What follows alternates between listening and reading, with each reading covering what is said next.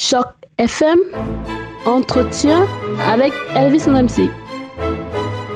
Bonjour à tous, bonjour et bienvenue sur Check FM. Merci infiniment de nous retrouver aujourd'hui. J'ai le grand plaisir de recevoir une grande, une très grande dame de la littérature francophone, francophone du Québec en l'occurrence. J'ai nommé Madame Christine Brouillet qui sera très prochainement à Toronto, plus précisément le, 10, euh, euh, le dimanche 24 septembre dans le cadre d'un festival très très populaire ici, The World on the Street Festival, qui est un festival littéraire. Bonjour Christine. Bonjour Elvis, ça va bien? Ça va très très bien et vous-même? Très bien. Alors je disais tantôt, j'ai l'immense plaisir et je ne cache vraiment pas euh, ce plaisir de vous accueillir parce qu'en vous accueillant, je reçois vraiment une tête couronnée de la littérature francophone. Vous avez une œuvre absolument phénoménale, immense, euh, comme on peut le voir euh, d'ailleurs sur les nombreuses pages internet qui vous sont consacrées. pour parler simplement, on va parler de, la plus connue d'entre toutes qui vous a valu plus de 350 000 exemplaires vendus. C'est la série policière consacrée à Maud Qui vient en fait de faire un nouveau né, si je puis dire. Euh, c'est à qui la faute votre dernier roman. Euh, j'ai envie de commencer par euh, une, question un peu bête. Christine, où est-ce que vous trouvez l'inspiration pour continuer à, faire vivre ce personnage? Oh mon Dieu, Monogramme, avec, je vis avec elle depuis tellement longtemps. Ça fait 30 ans que j'ai créé Monogramme, qui est le personnage qui mène les enquêtes dans mes romans policiers qui se passent à Québec. Et je vais vous dire, l'actualité nous fournit amplement euh, de matière. Euh, il y a des drames conjugaux, il y a des, euh, histoires sordides dans la vie de tous les jours. Alors, je m'en inspire. Je je prends jamais un fait qui est réellement arrivé pour le transposer dans mes romans. Je veux continuer à faire la fiction, mais tout de même, il y a des éléments euh, dans la vie quotidienne euh, qui me sont utiles. Alors, euh, je crois pas que Mongramme va prendre sa retraite immédiatement. Elle a encore beaucoup beaucoup de travail à faire. Oui, ce serait dommage qu'elle prenne sa retraite. Vous le disiez tantôt, le, le, premier texte a été publié en 1987, hein, Le poison dans l'eau. Exactement. et, et aujourd'hui, on en est à qui la faute? De quelle manière est-ce que vous faites évoluer le personnage? Parce qu'en dépit de tout, le temps passe, il faut qu'elle évolue. Comment est-ce que vous faites évoluer votre personnage? Ben, vous savez, Maud Graham, pour moi, c'est comme une amie. Alors, je la vois vieillir en même temps que moi. Elle vieillit un petit peu moins vite parce que les, les enquêtes sont pas au rythme de une par année. Mais c'est vrai que Maude a évolué. Au début de la carrière, elle avait des histoires, enfin des histoires euh, amoureuses qui étaient compliquées. Bon, elle a trouvé, elle a trouvé, elle a trouvé l'amour, elle a adopté. Euh, sa vie familiale a beaucoup changé. Donc, de ce point de vue-là, Maude a, a, évolué et elle a évolué aussi au niveau du travail parce que sa vie personnelle étant plus harmonieuse elle est moins euh, moins euh, difficile peut-être pour ses collègues au travail, mais elle demeure un personnage euh, très déterminé, très efficace. Elle l'a toujours été.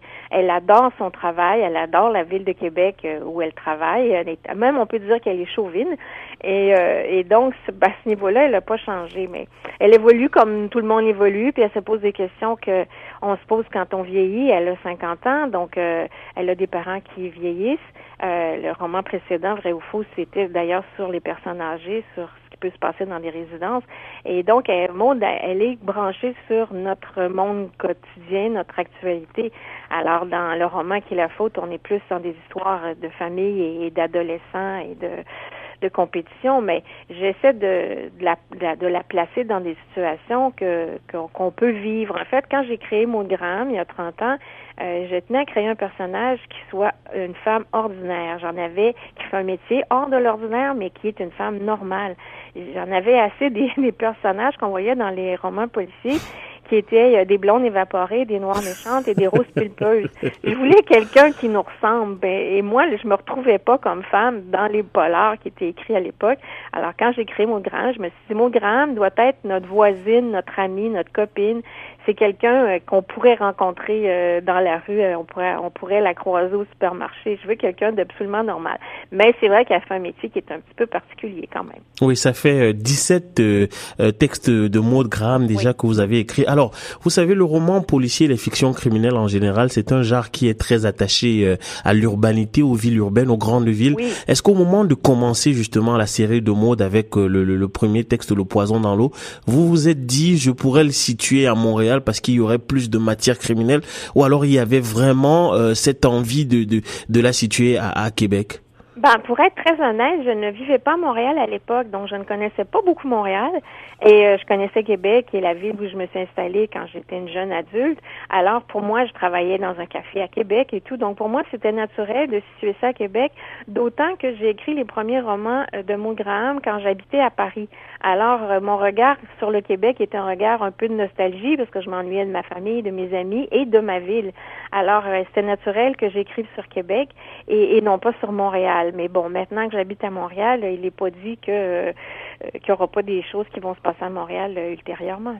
Alors, qu'est-ce qui explique votre votre grand amour pour euh, euh, les, les, fictions criminelles? Parce que euh, il faut signaler que Maud Graham, c'est pas la la seule série que vous avez démarrée et et on a le sentiment que vous avez un faible pour Maud parce que vous avez commencé une autre série qui porte sous, qui qui tourne autour du personnage de Louise. Vous avez publié un texte en 82, chère voisine, et ça fait une longue pause jusqu'à 2014 où vous avez écrit Louise est de retour et, et le, le titre est d'ailleurs assez indicateur et puis en 2015 la mort mène le bal. Pourquoi cette euh, d'une part pourquoi euh, cette euh, cette envie de faire de la fiction criminelle et d'autre part pourquoi cette cette tendance à écrire surtout sur mode plutôt que sur les autres? Ben, ben j'ai commencé à faire la vraiment la fiction criminelle parce que j'avais 23 ans quand j'ai commencé à écrire et je voulais fuir la tentation autobiographique. Je me disais euh, si euh, si j'écris des choses euh, qui sont près de moi, je vais raconter des histoires d'amour absolument pas intéressantes, hormis pour mes copines. Donc j'aurais pas un gros succès. Ce qui fait que comme j'aime beaucoup beaucoup le roman policier, j'en lisais énormément à l'époque et j'en lis encore énormément. Euh, je me suis dit, je vais faire un roman policier, comme ça, je n'ai jamais tué personne, je vais fuir la tentation autobiographique, et, puis voilà. Donc, je me suis mise à faire du roman policier, et par un heureux hasard, je me suis rendu compte que j'étais la seule à l'époque à en faire. Il n'y avait pas trop de compétition. Alors, euh, pour quelqu'un qui débute, c'était bon, c'était bon pour moi parce que je me faisais remarquer, parce que je faisais quelque chose qu'on qu'on voyait pas ailleurs. Puis j'ai continué, mais simplement parce que j'aime ce genre-là. Moi, j'en dévore, j'en lis. J'ai des, des auteurs fétiches. Alors, euh, je suis toujours heureuse de d'être dans dans cet univers-là, dans ce monde-là. Et avec les années, en plus, j'ai la chance d'avoir rencontré des gens qui m'aident dans mon travail, c'est-à-dire des des gens qui travaillent au laboratoire de sciences judiciaires, euh, des policiers, des avocats, des journalistes. J'ai un bassin euh, d'informateurs, entre guillemets, de complices euh, qui, qui, qui sont vraiment fort utiles. Alors, j'ai la chance d'avoir créé ça après 30 ans, 35 ans de, de travail. Donc, je demeure dans cet univers-là et j'en suis très contente. Et, euh, et quand je... C'est vrai que je privilégie Maud par rapport à Louise, mais Louise va revenir. C'est un personnage que je, que je prends de temps en temps parce que c'est plus sur le mode de la comédie noire. On n'est pas dans la tragédie comme avec les mots de Graham où là, je suis vraiment dans des situations qui peuvent être vécues par des gens réellement, alors que Louise, c'est un peu, euh, c'est plus soutrancier comme, comme, comme travail, comme personnage. C'est une, c'est une psychopathe qu'on aime quand même, même si elle est un peu dangereuse, euh, parce que dans le fond, elle a bien raison de les gens qu'elle tue. Mais euh, reste que je, je, je, la reprends de temps en temps, puis c'est, amusant pour moi de la, de la, sortir du placard, mais euh, c'est vrai que je suis, très, très attachée à Maud, Maud Graham, qui pour moi est, c'est comme une amie en fait. C'est pas mon alter ego, mais c'est un personnage qui est très près de moi. Alors, une question que les, les écrivains ne s'entendent pas nécessairement toujours poser. Euh, qu'est-ce qui vous euh, justifie vos choix de maison d'édition? Parce que vous en avez euh, ah. souvent changé. vous avez publié, par exemple, la série de Louise. Vous avez commencé chez Tipo. Ensuite, vous êtes allé chez l'édition, chez les, chez les éditions de l'Homme.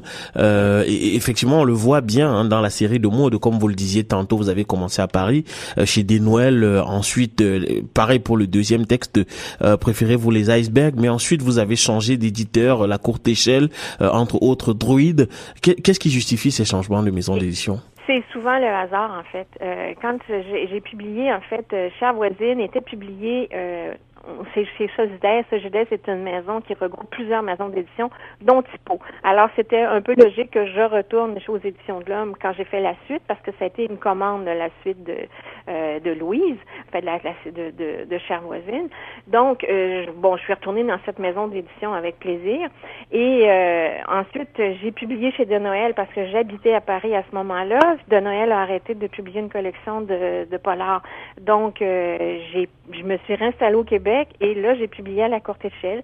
Mais il y a eu des, des, des, des soucis à la courte échelle il y a quelques années et, euh, et j'ai quitté la courte échelle pour euh, pour travailler avec Druide où je suis extrêmement heureuse. Ah mais ça c'est une très très belle chose. Alors euh, dites-moi Christine, quelle place tient la littérature de jeunesse dans votre dans votre travail? Parce que vous avez quand même publié pas mal de textes qui sont classés sous, oui. sous, oui. effectivement sous sous l'appellation littérature de jeunesse. Vous en avez commencé depuis 89 et même c'est vrai que le, le dernier remonte à 2000 je crois le complot. Ça fait euh, longtemps que j'en ai pas refait. Oui. Euh, mais j'en ai fait vraiment, vraiment pendant plusieurs, plusieurs années, euh, parce qu'on me le demandait, parce que c'était très agréable. C'était vraiment, il y avait une effervescence au Québec quand, quand dans les maisons d'édition, on s'est mis à faire du roman jeunesse. Et moi, je trouvais ça agréable de participer à cette aventure-là, parce que quand j'étais enfant, moi, tous les livres qui, qui que je lisais, qui étaient à ma, disposition, étaient des livres qui arrivaient de l'étranger, qui étaient très bons, très intéressants,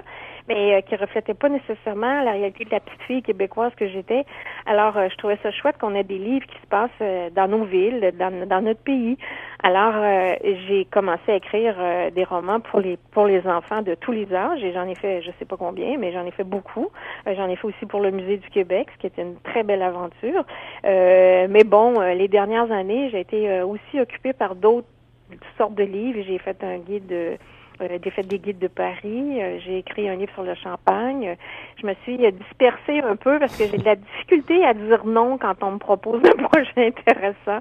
Et là, ben, depuis euh, presque depuis six ans, je commence ma sixième année. j'ai une chronique de littérature à l'émission Salut Bonjour Week-end. Donc, j'ai pas le temps d'écrire tout ce que je voudrais écrire. Alors, je, je, me concentre sur le roman pour adultes, mais il est pas dit que je ne ferai pas de, à nouveau du roman pour les enfants. Alors pour revenir un peu à, à Maud Graham, est-ce que vous n'êtes pas inquiète euh, de, de, pour sa, sa, destinée, pour son futur? Je le dis parce que euh, il, y a, il, y a, des personnages mythiques de la littérature policière qui se sont souvent confrontés euh, à des difficultés. Sherlock Holmes, par exemple, du bien nommé euh, Sir Arthur Conan Doyle, ou alors euh, euh, des, des, des, personnages de Chesterheim. C'est-à-dire que c'est comme si à un, un moment les, les, auteurs étaient devenus prisonniers de leurs personnages parce que le public les aimait trop. Si vous voulez cesser un jour d'écrire sur Maud Graham. Est-ce que ce sera possible, Christine? Ça n'arrivera pas. pour, la simple raison que je prépare le, le, futur de Maud Graham euh, avec son fils adoptif, euh, Maxime. Alors, euh, Graham va effectivement évoluer, mais je sais que mon personnage a une cinquantaine d'années, donc elle peut pas travailler euh, dans le corps policier pendant 20 ans encore. Ça, c'est pas, ça n'existait pas dans la vie. Donc, euh, sa, vie va se modifier, mais on va rester dans l'univers du polar parce que il y a une relève qui est en train de se préparer. Donc, je vais, Maud va continuer à exister elle sera peut-être plus en avant-plan comme elle l'a été jusqu'à maintenant, mais on va être encore dans l'univers euh, de Maud Graham mais euh, je ferai pas la bêtise de la tuer euh, pour être obligée de la ressusciter ensuite. donc, non, non, Maud, Maud pour l'instant, ça est encore en forme et puis il faut continuer à travailler. Ah ben, ça c'est une très très bonne nouvelle pour toutes les personnes qui sont férues de littérature policière et surtout de Maud Graham. Alors je le disais en ouverture de cet entretien, vous serez le dimanche 24 septembre de cette année même au Front Center euh, pour un festival hein, qui euh, a de plus en plus d'écho dans le monde, The World Street Festival consacré euh, à la littérature et vous-même vous serez euh, sur place entre 16h10 et 16h30 du côté de la Franco CNPFO. Euh, de quelle manière est-ce que les contacts se sont faits entre vous et ce festival? Et à quoi est-ce que vous attendez? Qu'est-ce qu'on attend de vous pendant ce festival? Ben écoutez, moi, on attend de moi de, je vais donner une entrevue en, sur place et euh, je vais faire une lecture et euh, ben j'espère que les gens vont venir et que j'aurai l'occasion de m'entretenir avec euh, des lecteurs potentiels qui ont envie de découvrir la littérature policière, puis mais pas nécessairement juste la mienne. Là, moi, je suis prête à parler d'autres auteurs parce que comme j'en lis beaucoup, je les connais. Je connais des auteurs du Québec et Alors, c'est les gens qui ont cette curiosité. Euh, ben, je vais être ravie de répondre aux questions des gens, de les rencontrer et de discuter. Vous savez, ces, ces, ces, ces moments-là, ces événements-là, c'est des événements qui créent des rencontres. Et moi, je trouve ça toujours très chouette quand on m'invite. Et comme quand j'ai reçu cette, cette agréable invitation euh, via mon agent, euh, ben, j'ai dit oui tout de suite parce que je trouvais ça très chouette qu'il y ait un volet francophone euh, dans un festival à Toronto. Et ça prouve vraiment une belle ouverture d'esprit des organisateurs et une curiosité. Et moi, ça me permet d'avoir des contacts avec des gens que je ne connais pas, de découvrir euh, des auteurs, une littérature. Donc, euh, j'y vais avec beaucoup d'enthousiasme et de curiosité. Oui, alors je tiens à faire mon mea culpa et vous rendre justice au début de cet entretien. J'ai parlé de la série euh, de Gramme en parlant de, 30, de plus de 350 000 exemplaires vendus. Ce n'est pas tout à fait le cas, c'est plus de 650 000 exemplaires vendus. On approche du million et je vous le souhaite d'ailleurs. Euh, alors dites-moi Christine, qu'est-ce que vous connaissez de la littérature francophone hors Québec? Est-ce que c'est souvent que vous assistez à des événements qui concernent la littérature euh, d'une certaine manière? Parce que je précise que ce festival n'est pas uniquement consacré consacré à la littérature francophone, euh, mais il, fait de la place à la littérature francophone. Mais est-ce que c'est souvent que vous participez à des événements euh, concernant la littérature francophone hors Québec? Oui, ben je, je suis invitée en, Europe assez régulièrement, donc euh, surtout les festivals, bon les festivals polars. J'étais à Genève au Salon du Livre de Genève cette année puisque le Québec était l'invité d'honneur et c'est un salon absolument extraordinaire. Euh, et je suis allée aussi à Lausanne pour un événement polar à l'automne. Euh, je vais bon à Paris régulièrement puisque j'ai habité longtemps, donc euh, quand il y a des manifestations, euh, je suis souvent. Euh, mais le, bon, ça, les, les, salons du livre en fait un peu partout dans la francophonie, que ce soit Bruxelles, que ce soit, vous savez, c'est c'est pas à chaque année que que je suis invitée, mais puis en plus je peux pas aller à tous les endroits où on m'invite parce que il faut que je reste chez moi pour travailler. donc, mais j'aime bien quand y a des événements qui qui nous permettent de, de... en plus à chaque fois qu'on voyage, on rapporte, euh, on rapporte des images, on rapporte des choses qui, la plupart du temps, servent ultérieurement dans un roman. Donc, euh, j'y vais pour le plaisir, pour le travail et aussi en me disant, ah, je vais euh, trouver des choses intéressantes, certainement. Alors petite petite curiosité d'amateur de, de, fiction, vous le disiez tantôt, il faut que vous restiez chez vous pour pour travailler de temps à autre. Est-ce que ça veut dire que vous écrivez essentiellement depuis la maison? Ah oui, toujours, toujours, toujours. J'ai pas, j'ai pas de talent. Je sais que j'ai des copains qui écrivent dans les cafés, euh, dans les bars. Je sais pas comment ils font. Moi, il faut vraiment que je sois à la maison, tranquille, euh, et que je puisse me concentrer, parce que je, je serais distraite et je regarderais tout ce qui se passe autour de moi, mais pas l'écran hein, qui, qui devrait m'appeler et me, me garder euh, captive pendant quelques heures. Alors, je, je reste à la maison. Très bien. Alors, euh, Christine, j'ai vraiment, j'ai très très envie qu'on donne un petit avant-goût euh, de votre dernier texte à, à toutes les personnes qui nous écoutent euh, en ce moment, surtout les personnes qui sont férues de fiction criminelle. Je rappelle que votre dernier texte en date, c'est À qui la faute, qui a été publié chez Druid cette année même. Donc, il est tout chaud là, il vient tout juste de, de sortir et j'aimerais vraiment que vous nous fassiez le plaisir de nous en faire une petite lecture. Est-ce que c'est possible? C'est tout à fait possible. Écoutez, je vais, je vais vous lire euh, quelques pages durant à peu près 6-7 euh, minutes. OK. Et, euh, mais vous, vous me couperez quand vous en aurez assez. et, et, je vais mettre quand même l'extrait le, que j'ai choisi en contexte. Bon, c'est au début du livre, bien sûr, parce que un roman policier, on essaie de pas trahir les punchs, de pas raconter la fin. C'est pas marrant pour, pour les lecteurs. et donc, ça se passe au tout début du roman. Le roman qui la faute est un roman qui tourne autour des secrets de famille, des secrets entre les enfants, mais aussi entre les parents des compétitions, euh, des, des, des, choses que les gens devraient pas savoir, mais qui découvrent. Et donc, on est vraiment dans un domaine euh, où on marche vraiment sur euh, des, des œufs parce que tout est dangereux pour beaucoup de personnages. Et moi, j'ai choisi une scène euh, entre le personnage de Mary et Jean-René, qui est son amant, et bien sûr, euh, c'est pas une bonne idée de tromper son mari. Voilà. et c'est vraiment au tout, tout début du roman. Ok, très bien. On vous écoute. Donc, Mary White sortit de la salle de bain en boutonnant son chemisier, puis elle s'approcha de la table de chevet pour récupérer ses créoles. T'es stressée, sans qui Jean-René Frappier en tentant d'attraper son poignet. Je dois prendre le train de 16h10, il y a beaucoup de circulation, mais ça fait tellement longtemps qu'on n'a pas été ensemble. Il faut que je sois à la maison à 20 heures. Mathis soupe chez Simon, Jasmine est chez ma mère, mais je dois être rentrée à 20 heures. Je peux pas me permettre de rater le train. Dis-moi qu'on va se revoir bientôt. C'est compliqué, chérie, tu le sais. Je sais, mais je voudrais te voir tous les jours.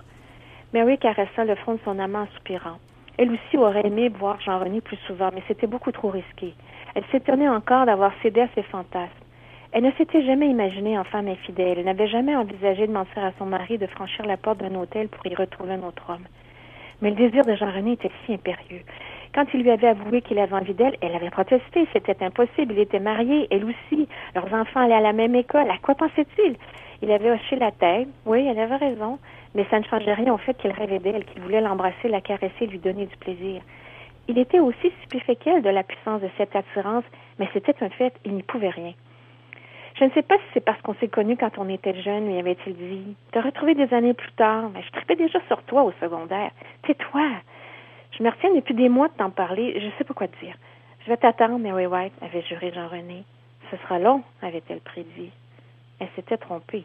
Elle avait accepté de retrouver Jean-René à l'hôtel un mois plus tard. Il y avait treize mois de cela. Un an, un mois et cinq jours. Comment pouvait-elle s'abandonner ainsi? Mais surtout, comment s'en priver? Sentir son regard sur elle lorsqu'ils assistaient aux entraînements et aux matchs de leur fils était tout aussi enivrant que réconfortant. Elle avait l'impression d'être belle, ce qu'elle n'avait pas ressenti depuis des années. Yann ne la voyait plus, même quand il faisait l'amour, surtout quand il faisait l'amour. Elle n'était plus que la mère de Mathis et de Jasmine. Il ne l'écoutait que lorsqu'elle parlait des enfants. Il était un père attentionné, il l'avait toujours été, il le serait toujours. C'était une des raisons pour lesquelles elle l'avait épousé. Elle voulait un homme fiable, responsable, et Yann l'était. Il s'impliquait bien davantage dans la vie familiale que plusieurs des maris de ses clients. Pourquoi ne parvenait-elle pas à se satisfaire de cette situation somme toute enviable? Yann était d'humeur égale, respectait ses horaires compliqués, ne lui imposait pas de l'accompagner à tous ces événements auxquels il participait pour entretenir de bons rapports avec ses clients les plus importants. Yann employait deux fois plus de monde qu'au moment où Mary l'avait rencontré et les décisions qu'il devait prendre étaient sûrement stressantes, mais il savait laisser les problèmes au bureau, quels qu'ils soient. Quand il était à la maison, il s'occupait de Jasmine et Mathis, jouait les chauffeurs de taxi pour les amener à l'aréna, à la piscine, au cours de tennis, à la danse irlandaise sans jamais montrer de lassitude. Il s'était même mis récemment à la cuisine et préparait les soupers de la fin de semaine. Quand Mary regardait Yann faire des crêpes à leurs enfants, elle se répétait qu'elle devait cesser de voir Jean-René, se jurer de rompre à leur prochaine rencontre. Ils se retrouveraient pour la dernière fois et ils devraient l'accepter. Ils ne pouvaient ni un ni l'autre se permettre d'avoir cette liaison. Si leur conjoint découvrait tout, ils devaient penser aux conséquences, se montrer raisonnables et étouffer cette passion. Elle avait pourtant rejoint Jean-René à l'hôtel de Saint-Sulpice sans évoquer leur rupture. Elle ne lui avait pas dit que tout serait terminé lorsqu'il avait parlé des jardins de l'hôtel où il serait si agréable de dîner quand il ferait beau. Elle s'était contentée de sourire avant de l'embrasser de nouveau. Personne n'embrasse aussi bien que Jean-René. Aucun des amoureux qu'elle avait eus avant d'épouser Yann ne l'avait embrassé comme Jean-René savait le faire. Il faut que je me sauve, répéta-t-elle. Je peux pas manquer le train. Tu devais venir avec moi, ça serait bien moins compliqué. On pourrait, jaser, on pourrait jaser durant tout le voyage. C'est long, la vin, quand on est tout seul. C'est trop risqué, protesta Mary. On en a déjà discuté. Je pourrais te laisser à la gare, s'entêta Jean-René. De là, tu n'aurais qu'à prendre un taxi pour rentrer chez toi. Et si je rencontre quelqu'un qui me connaît, qui connaît Yann à la gare, s'il a remarqué que je suis pas descendue du train, je pense pas qu'Yann a des amis qui prennent le train, ils ont tous leur voiture ou leur chauffeur privé. Tu exagères, tu Mary. Yann adore conduire. C'est plutôt Evelyne qui apprécierait ça parce que Mary se tue et échangeait un regard avec son amant. Ils avaient convenu de ne jamais parler de leurs conjoints respectifs. Jean-René, qui devina son malaise, prit son visage entre ses mains. Écoute, c'est normal qu'on parle d'eux. On peut pas faire comme s'ils n'existaient pas. On se retrouve souvent tous ensemble avec nos familles à cause du sport. On se... Euh, je comprends pas que ni Yann ni Evelyne ne se rendent compte de ce qui se passe, murmura Mary. Ben, c'est pas écrit sur nos fronts. Tu te sens pas mal à l'aise d'acheter une voiture chez mon mari? Ben, c'est le contraire qui serait bizarre et qui l'intriguerait. Je dois changer d'auto. Yann est concessionnaire, un des plus importants de Québec. On se connaît depuis un bout de temps. Si je vais ailleurs, il va se poser des questions. Il t'en parlera sûrement. Ce serait pas une bonne chose. Il vient chez moi acheter des articles de sport depuis des années. On peut pas changer tout ça, ça serait trop étrange. Mais moi, c'est un Mary, même si tu es derrière moi dans les gradins de l'opéra, je sais que tu, de l'aréna, pardon, je sais que tu m'observes. Je sens ton regard qui coule sur mes épaules, qui m'enveloppe. Il me semble que tout le monde doit s'en apercevoir, Kéane.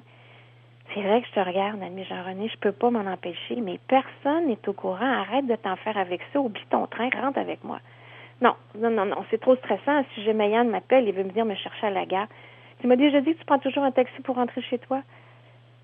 Marie soupira, hésita, mais finit par secouer la tête. Elle s'éloigna du lit, prit le sac à main qu'elle avait déposé sur le fauteuil en arrivant dans la chambre. Il faut que je parte. Jean-René sortit du lit, vient vers elle. Elle sourit à son aisance. La nudité ne gênait pas, alors qu'Ayane s'empressait toujours d'enfiler un caleçon après avoir fait l'amour, comme si son sexe l'embarrassait, comme si c'était un outil qu'il fallait ranger après usage. Qu'est-ce qui te fait sourire? Toi. Tout. Elle l'embrassa, il tenta de la ramener vers le lit, elle résista, s'arracha son étreinte et fut vers la porte, s'arrêta un instant pour le regarder, fixer cette image de lui, puis sortit. Alors qu'elle atteignait les ascenseurs, elle faillit rebrousser chemin, retourna à la chambre. Mais les portes s'ouvrirent, une jeune femme lui sourit, elle s'élança dans la cabine avant de changer d'idée.